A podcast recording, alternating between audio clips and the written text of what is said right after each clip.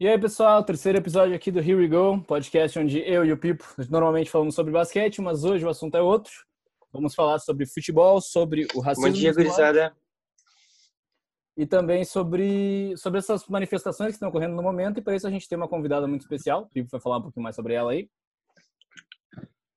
Então, hoje a gente tem como convidada a Rafael Serafim, jornalista apaixonada por futebol, Uh, aliás, ela, ela foi a primeira mulher negra comentarista no Redação Sport TV, que foi onde eu vi a Rafa pela primeira vez, que é uma bancada predominantemente composta por homens brancos, né? E aí hoje a gente vai ouvir ela falar um pouco sobre a carreira dela e vai dissecar sobre essas fotos sociais que a gente quer trazer à tona aqui no, no Here We Go. Rafa? Oi, pessoal, tudo bem? Prazer participar aqui com vocês. Já começo falando tudo? O, o, palco é teu, o palco é teu, a gente está só auxiliando.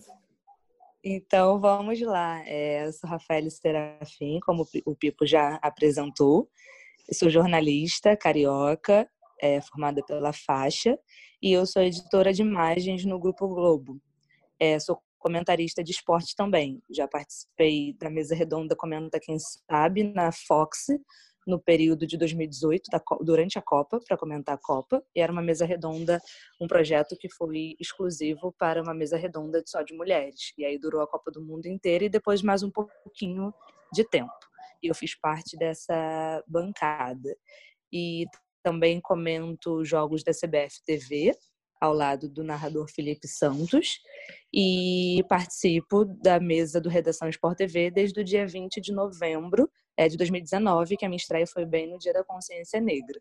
E é, é um processo ainda, porque a gente tem muita gente, muitos brancos têm dificuldade de ver o racismo no Brasil, porque quando a gente fala dos Estados Unidos, que está fervendo agora no momento, os Estados Unidos eles têm muitos casos de policial matando policiais brancos matando negros é, desse jeito assim na frente de todo mundo com milhões de pessoas dizendo que é para parar que a pessoa não está conseguindo respirar e tudo mais são cenas fortes assim só que nas avenidas principais e no Brasil a gente não tem isso é, no Brasil, a truculência ela é sempre na favela, ela é sempre contra, contra as pessoas mais pobres. É a truculência policial ocorrendo sempre é, nas vielas, né?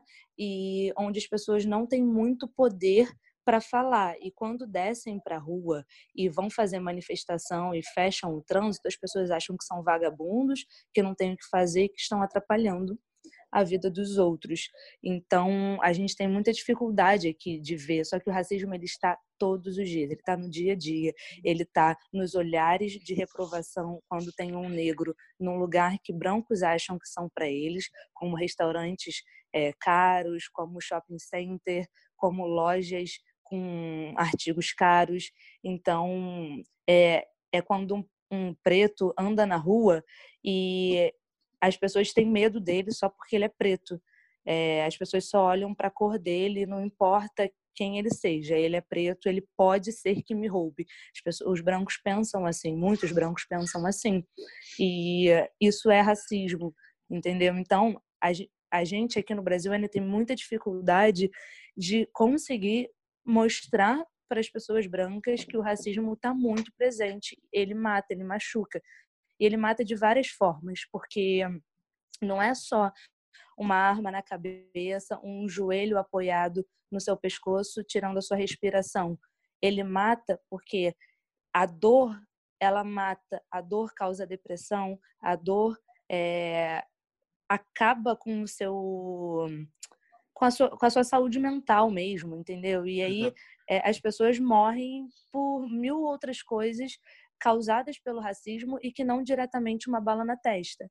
É, então acho que esse é o ponto assim que a gente precisa precisa sempre falar é, o lugar de fala da dor que é o lugar da dor é o do é o do preto mas a luta contra o racismo ela é uma luta de todos enquanto sociedade é, eu não conheço pessoas que foram presas por racismo e racismo é crime inafiançável as pessoas sempre recorrem para injúria racial como se tivesse sido só com aquela pessoa.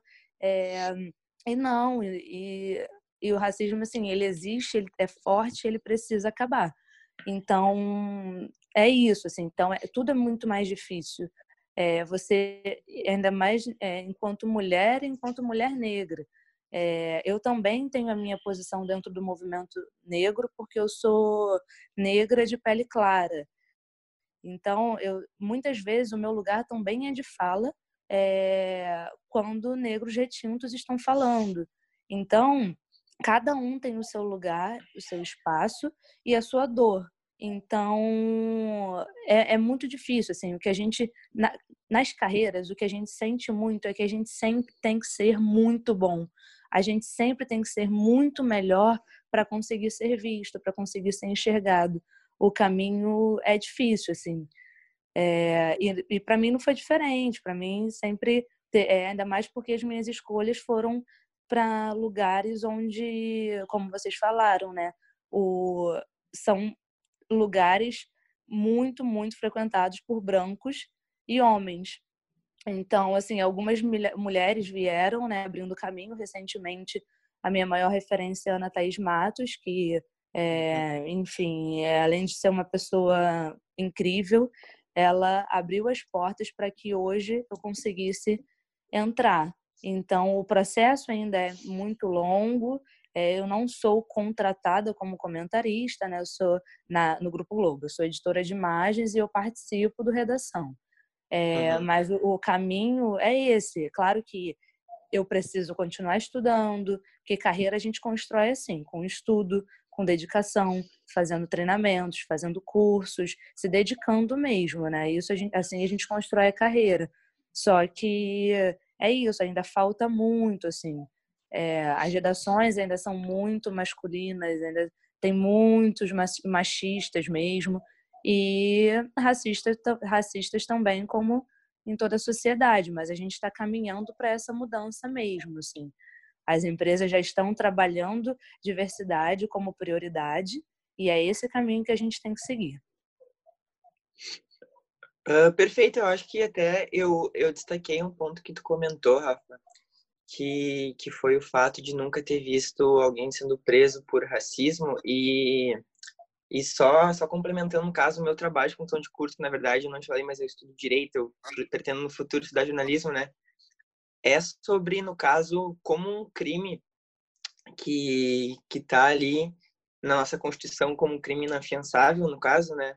Uh, uhum. Não pune opressores dentro do esporte, mas tu, tu ressaltou um ponto muito maior que é, no caso, eu também nunca vi, nunca vi alguém ser preso por racismo. Então a gente principalmente eu eu tô, tô, tô indo lá para trás estudar a relação entre colonialismo e o racismo hoje no Brasil e como isso se perpetua da, das mais diversas formas, até implícitas, como como tu falou, branco considerando que que lugar de restaurante, no caso o negro o negro ali eu tem que tem que estar tá, tem que estar tá, tá trabalhando, não pode estar tá, no caso consumindo. Uh, Exatamente.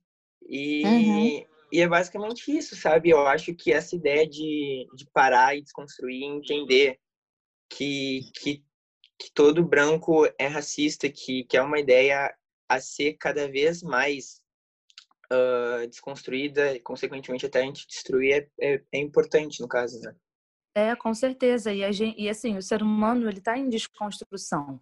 O mundo está andando. É importante que a gente ande com ele porque os, quem eu não gosto de falar minoria, porque, por exemplo, é, no meu caso, sou mulher e negra. Nem mulher é minoria, nem negros são minorias, né? Negros já são 56% da população brasileira. Só que eu gosto de tratar como opressores, como opressores e oprimidos, né? Então, Sim. o que a gente chamava de minorias são os oprimidos. São as pessoas que sempre precisaram ser caladas. É tipo, é igual no esporte, quando o jogador se posiciona, cara, ninguém vai com ele, entendeu? Então, que força que ele tem para continuar? É, quantos e quantos casos, o mais recente é, do, de futebol, do futebol com o jogador brasileiro foi o do Tyson, né, uhum. no, no final do ano passado, e as pessoas não vão junto. Todos eles, a maioria dos jogadores de futebol brasileiro são pretos. E eles, óbvio que eles sofrem racismo o tempo todo, principalmente quando eles vão jogar fora. O Aranha sofreu no Sul, sofreu aí no, no estádio do, sim, sim. do Grêmio. Assim, a gente está falando, às vezes a gente fica focando muito no, no racismo que vem de fora, mas aqui dentro é muito também. Só que em, em, determinados lugares a gente tem isso muito aflorado numa emoção como um estádio de futebol, que é quando traz à tona muito dos nossos sentimentos é, que estão ali guardados e que no calor da emoção você bota aquilo para fora como uma normalidade. Então, assim, os negros eles sentem o racismo todos os dias, dessas formas que eu, tô, que eu falei para vocês, que são nos olhares, é na segurada da bolsa, é no olhar de desconfiança, de será que eu vou é, ser, será que ele é assaltante? E por que você pensou nisso? Só porque ele é preto e está andando na sua direção na rua. Então, só que o, como é, é, é muito velado, quem é branco em volta não consegue é, é, reparar muitas das vezes. Mas quem é preto sente isso todos os dias, entendeu? É, e nas proporções né, mais variadas. Os homens são muito marginalizados, as mulheres são muito é, hipersexualizadas com seus corpos, enfim. Então, tem acontece muito e a gente precisa é, botar isso na cabeça mesmo, é aceitar, é levantar a mão e falar, sim, eu eu não quero mais ser essa pessoa. Eu preciso desconstruir e isso é trabalho de formiguinha, é, lendo livros, é, ouvindo negros, é, dando espaço para serviços é, de empresários negros, serviços é, manuais de empresários negros, enfim. A gente está em todas as classes da sociedade e a gente está também em muitas áreas de atuação. Só falta ter esse olhar específico e boa vontade é, a Maju, no Globo News em Pauta, ela levantou muitas questões e uma delas foi: não adianta fazer uma entrevista de emprego e falar assim, ah, beleza, a gente vai chamar um monte de negros para entrevista, vou fazer uma listinha. E aí na entrevista você pede mandarim, francês, alemão, porque assim não não existe isso. Quantos negros é, tiveram de fato a oportunidade de nascer numa família que, enfim, hoje, daqui para frente, de repente a gente consiga que pretos tenham ascensão e que consigam dar melhores condições de estudos para para os seus filhos, enfim. Mas ainda não está assim. A reparação ainda não foi feita. A gente ainda corre 200 anos atrás de, pessoas brancas, entendeu? E tu, em tudo. Só que isso é uma reflexão. Você tem que parar, entender isso, e pessoas brancas precisam colocar o seu privilégio em xeque e entender que, sendo pobre ou rico, são privilegiados só pela sua cor de pele, entendeu? Acho que é por aí, mas a, a desconstrução ela é diária e ela é necessária e não é vergonha. Vergonha é continuar sendo racista ou, é, ah, eu não falo, mas se também não combate, se também continua rindo da piada que o colega falou, não, não, quer se indispor com ninguém, não quer se indispor com uma pessoa racista, eu falo que tolerar racismo também é racismo. Rafael, eu queria comentar, entrar num ponto que você chegou a comentar. Eu recentemente entrevistei o Márcio Chagas da Silva, que foi árbitro de futebol aqui no Rio Grande do Sul, e ele sofreu um episódio de racismo em uma partida. E eu conversei com ele sobre a transição de árbitro para comentarista. Como é que foi para ti quando tu entrou? Como é que tu te sentiu? Tu foi bem recebida? Teve episódios de pessoas duvidando da tua capacidade, seja no ambiente ou nas redes sociais depois? É, sim, sempre tem. É, nas redes sociais, no, no programa, na casa, é, eu fui muito bem recebida. Fui muito bem recebida na redação, tive é, os elogios, enfim, todos os apontamentos, né, onde a gente pode melhorar, onde a gente já está fazendo bem. Essa transição foi boa. Eu já faz, eu já comentava jogo na CBF TV e aí tinha é, uma dinâmica um pouco diferente de uma mesa redonda na TV, mas como eu também consumia muito, eu já entendia como funcionava. É, então, assim, nas redes sociais, principalmente, porque sempre tem é, eu sou negra de pele clara, então as pessoas, muita gente fala, ah, nem é preta, é morena. Não existe, ou é preto ou é branco. É, nem pardo, porque os pardos né, são, foi uma tentativa de embranquecimento da história. Então, um, é, são pretos e brancos, e eu sou preta. E aí muitas pessoas duvidam e falam, ah, não adianta botar só uma, uma mulher aí. Aí outros vinham falando, cara, você ouviu o programa? Você entendeu o programa? Porque tudo que ela falou foi totalmente pertinente. Ela é talentosa. Você enviam com elogios para quebrar um argumento racista, é, mas, mas acontece. Enfim, internet é, a gente sabe que é terra de ninguém. É, então as pessoas vão duvidar porque eu sou mulher, vão duvidar porque eu sou negra e se não me ouvirem falando, se discordarem de mim, já vão logo dizer que eu tô ali por um desses dois motivos. E se tem uma coisa que preto nunca esteve é em algum lugar porque é preto. Sempre, é, na maioria das vezes, não esteve por ser preto. Então, infelizmente, isso acontece, vai acontecer ainda. Não estou achando que o mundo vai ser lindo de um dia para o outro, até porque tem gente que, quando não concorda, enfim, só por não concordar com você, vai falar mil coisas é, sobre você. Mas eu estou num processo bom, assim, estou num processo agora na pandemia, eu não tenho participado dos programas, porque, enfim, existe um casting, né, já é, fechado de pessoas contratadas, e eu sou colaboradora. Então, mas assim, quando a pandemia acabar, muito provavelmente a gente volta, mas é, aproveitar um momento também. Eu sigo com a minha função, que é editora de imagem do Papo de Segunda, então a gente segue com as funções em paralelo, aprimorando né, os estudos e tudo mais, para quando voltar a gente continuar nesse processo. Uh, Rafa, uh, levando um pouco para o futebol, uh, até em questão de eu estar estudando principalmente os casos de, de racismo que acontecem dentro do futebol, eu, tô, eu tô muito com a visão que o futebol ele, ele põe uh, atletas negros como protagonistas e isso de maneira de, de uma maneira leva a, a, um racismo explícito por parte de torcida, por parte de, de diversas maneiras. Então eu queria te perguntar, porque tem o caso do Tinga aqui no Sul, tem o caso do, do Vinícius Júnior até mesmo, eu queria te perguntar uh, como tu vê os próprios clubes, os grandes gestores, que a gente sabe também que são majoritariamente brancos, agindo nisso, porque o que a gente vê muito é campanha contra racismo, mas nenhuma nenhum tipo de, de política pública ou de ação imediata que, que, que seja eficiente no caso, né?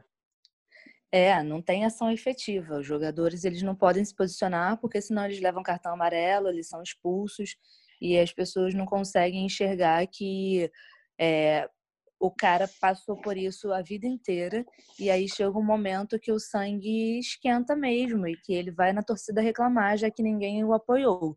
E normalmente ele é punido por isso.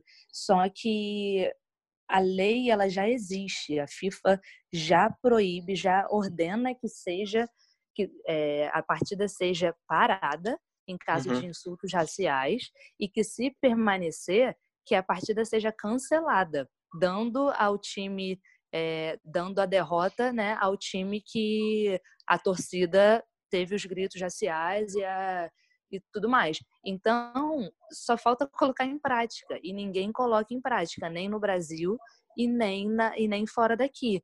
É, o grafite também já passou por situações que ele não teve apoio. É, hoje, enquanto comentarista, ele, ele vira e mexe, ele fala sobre isso e vários outros jogadores. Então você desencoraja é, os jogadores a se posicionarem mesmo, porque você se sente muito sozinho numa, numa classe que é isso. A maioria dos jogadores brasileiros são pretos, são jogadores de futebol negros e que vão para a Europa e que vão para a Rússia, tipo, vão para a Europa no total, ali no meio, né? É, Espanha, Portugal, uhum. jogam ali onde tem um, um, foco muito bacana e tal, mas eles também vão para países que não tem essa, que é, que é a Rússia, por exemplo, né? É, que não, não tem essa. Rússia, Ucrânia são lugares que o racismo impera assim de uma maneira absurda. Então esses caras sofrem muito lá, além da cultura totalmente diferente que você já precisa lidar na sua carreira, né, nessa transição, estar longe das pessoas, enfim, você ainda sofre com racismo muito pesado. Só que você não tem uma corrente, nada está do seu lado, entendeu? Porque os seus gestores são brancos, a maioria dos seus colegas de clube são brancos e ficam no deixa para lá. Então, isso tudo tem que mudar. As ações têm que ser efetivas dentro de campo. Os juízes precisam parar. Assim, para o torcedor entender, é, infelizmente tem que ser assim: para a partida. Ah, é uma partida uma importante, uma final. Não, continuaram. é, então, vocês perderam o jogo. O outro time é o campeão, o outro time é o vencedor dessa partida. Permaneceu, é multa para o clube, porque precisa sair dinheiro do clube para o clube efetivamente fazer ações e tomar é, e ter postura firme sobre isso. E, e é isso, tem que ser para frente. Assim, você vê que no Brasil como o Bahia está mudando é, o olhar social todo. Só que de 20 clubes da Série A, ele é o único que é intenso na questão social. Isso não existe. Isso é só falando de Série A. Isso não existe. É o único clube que se posiciona mesmo assim e que tem ações efetivas para tentar mudar um pouco de toda essa coisa errada que a gente vem vivendo e de tentar cada vez mais, né, é, calar a boca do, do opressor ou fazê-lo mudar, né? Porque se você não consegue mudar, pelo menos você precisa que essas pessoas fiquem quietas, que elas parem de machucar outras. Então, basicamente é isso, assim. Só que a gente, é, o sonho de jogar, esses caras, ele, jogadores de futebol, né? Eles são referência para outras crianças, né? E uh, são crianças que abrem mão, que a família abre mão é, de uma vida inteira para tentar emplacar essas crianças enquanto uhum. jogadoras, porque é o sonho da mudança de vida. E que de fato é. Só que se a gente bota na balança, né? Quantas crianças fazem peneira ao longo dos anos e fizeram, e quantas realmente viraram é, jogadores profissionais promissores, né? E reconhecidos mundialmente, e que chegaram à seleção a gente não tem essa maioria.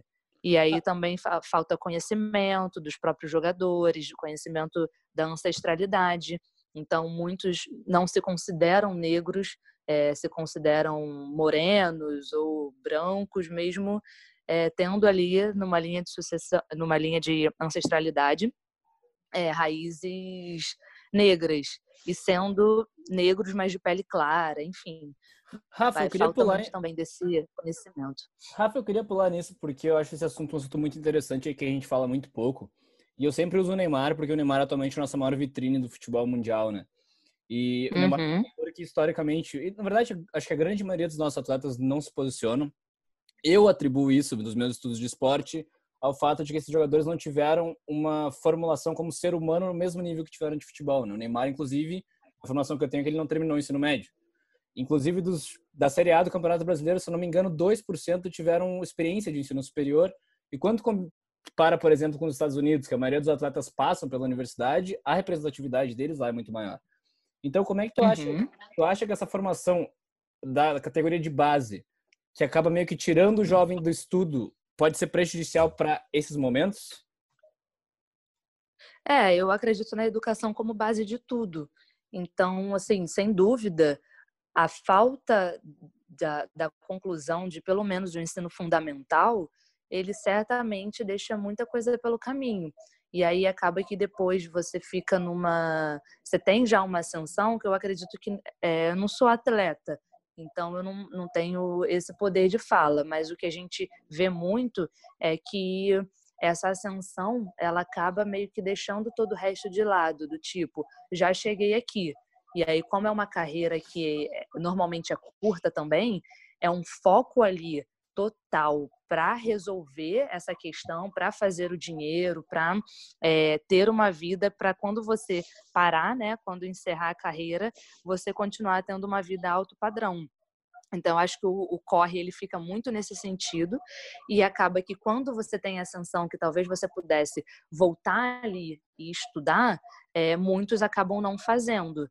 Então, eu acho que, sem dúvida, é, isso faz diferença, porque a política, a dinâmica né, nos Estados Unidos é totalmente diferente. Né? A, a liga da, das universidades é, do futebol americano, da maioria dos esportes, né, é muito forte.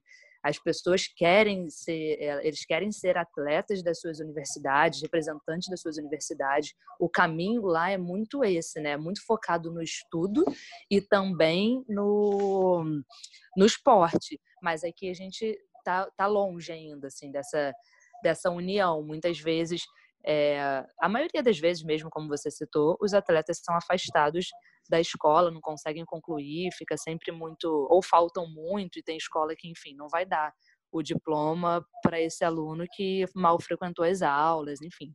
é, eu, na minha opinião, faz diferença mesmo. E, e o que eu e, em relação às manifestações nos Estados Unidos e a posição dos atletas lá, que a gente até começou falando, eu acho que eu não comentei, é que nos Estados Unidos isso é, sempre foi muito claro. E a gente está falando de 50, 60 anos atrás ainda tinha segregação coisa que então não tem como não falar que o racismo é muito forte lá e explícito, porque a segregação era é uma coisa bizarra, né? É, o preto tem um lugar para sentar no ônibus, ele não pode sentar no lugar de branco, ele tem um bebedouro exclusivo para ele, banheiro que ele pode entrar, lugar no restaurante que ele pode frequentar e as entradas nunca nunca são as principais de nenhum estabelecimento, nunca eram, né? E isso acabou há 50, 60 anos atrás é muito recente. É uma geração inteira ainda que pegou isso, que viveu com isso. A gente, o racismo aqui é muito recente, o, a, o processo de escravidão aqui, é, da Lei Aura para cá, é muito recente ainda, mas a gente fala de 200 anos. Né? A gente não fala de 60, 50. Então, essa memória ela vai se perdendo pelo caminho. E aí, se você não parar, não estudar ancestralidade, é, não tentar buscar isso, a gente realmente acaba não tendo, não tendo como saber mesmo. A história ela vai sendo apagada, né? Então, Rafa, para a gente finalizar essa nossa porção aqui, para a gente poder falar de um assunto um pouco mais leves agora no final, vamos para a questão do futebol. Como é que tu está enxergando, então, essa volta né, da, da Covid? Tu acha que tem que voltar aos torneios estaduais? Tu acha que seria interessante voltar direto para o Campeonato Brasileiro? E quais são as previsões de, de favoritos, tanto para a Champions League e para o calendário brasileiro de 2020, caso ele seja completado? Olha, eu acho que a pandemia bagunçou tudo, hein? Bagunçou previsão, bagunçou tudo, porque é, no Brasil eu sou contra o retorno do, dos esportes, do futebol, porque a gente não está numa fase boa para isso. As mortes continuam aumentando em 24 horas. Então eu sou eu sou contra. Eu acho que, por exemplo, o francês, né, encerrou e já deu a vitória para quem estava na frente. Eu acho que esse deveria ser o caminho dos estaduais, porque enfim, a gente já está no meio do ano e a gente poderia rever o calendário e reorganizar para o Campeonato Brasileiro é, começar, né, do início mesmo e aí a gente teria que ver como faria isso. Mas, enfim, eu acho que a CBF, as cabeças já estão pensando sobre isso. Mas eu sou contra hoje a volta do futebol, porque não tem como ainda você dar essa segurança para esses jogadores, para essas famílias, porque se você pensa que o jogador ele pode ir voltar com o carro dele e tal, mas todo o staff, toda a equipe que move para um time estar em campo, essas pessoas não têm, não são todas que vão ter carro e tudo mais, e a gente vai colocar essas pessoas expostas, entendeu?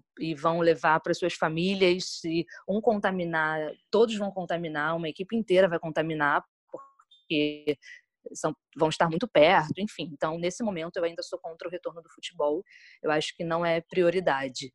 É, e aí tem a questão dos favoritos, né? O Flamengo ele era o favorito de novo esse ano, porque era o time que uhum. manteve toda a sua base, é, só perdeu o Maria de titular, então ele de fato era o, o provável líder ali, né, do, do campeão para vencer mais um, um brasileiro se as coisas continuassem como estavam.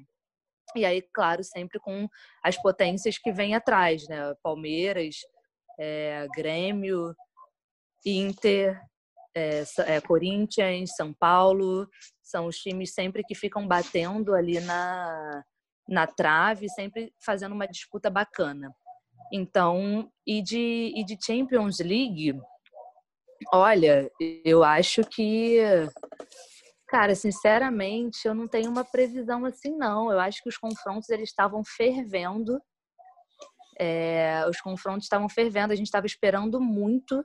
Eu acho que não tem surpresa, podem ser os, os de sempre, assim, os óbvios, os, uhum. os times mais mais firmes. O que que vocês, que que vocês falam? O que que vocês acham da Champions? Porque daí se tiver empatado eu posso desempatar.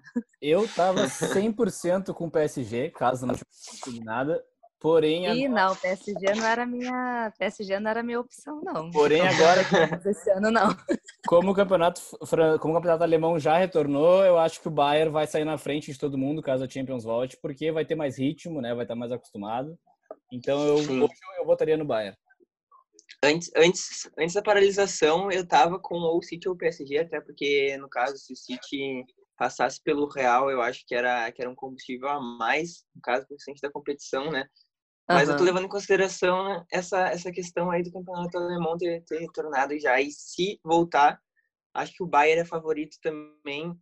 E eu só queria também comentar sobre a questão do Brasileirão. Eu acho que esse negacionismo uh, uh, de, de parar, pensar e admitir que realmente não tem como voltar durante esse ano, porque, como o Rafa apontou, a gente, tá, a gente só aumenta o número de mortes a cada 24 horas. A gente Ontem, ontem, ontem estava com mais de 1.300.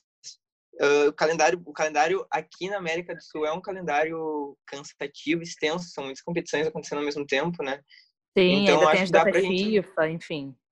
Exatamente, acho que dá para a gente parar, pensar já no ano que vem, organizar melhor isso aí, até no sentido de, de dar premiação para quem está na frente mesmo dos campeonatos estaduais. Eu acho que não é, não seria, acho que nenhum time se, se iria se opor muito a essa ideia e acho que é basicamente isso. Quanto ao Brasileirão, eu tenho o Flamengo como favorito também. Acho que não tem como argumentar muito contra. É o futebol, acho que na última década, o futebol mais bonito jogado aqui, o Jorge Jesus uh, tem o um melhor trabalho técnico. Eu acho que eu, como, como amante de futebol, já vi, até comparando com, com o Grêmio de 2017, que, que é um time que, que jogou muito bonito, conquistou aquela Libertadores para mim, eu acho que não tem muito como discutir, mas sim trazendo esses times, essas potências que sempre estão juntos também. Uhum. E uma, uma coisa que vocês levantaram é essa questão do alemão ter voltado, e eu acho que isso faz total diferença mesmo para o Bayern, assim, porque, enfim, esses caras já, já, treinar, já estão treinando e jogando juntos, né? A gente vai precisar ainda de um trabalho psicológico, assim, interessante, que eu quero ver como que os clubes vão lidar com isso, que é desse, desse retorno dos caras que estão treinando sozinhos em casa e estavam acostumados com o coletivo, disso voltar, né? Ser uma rotina para todos eles, o físico, porque não é igual, né? A gente sabe que não é igual.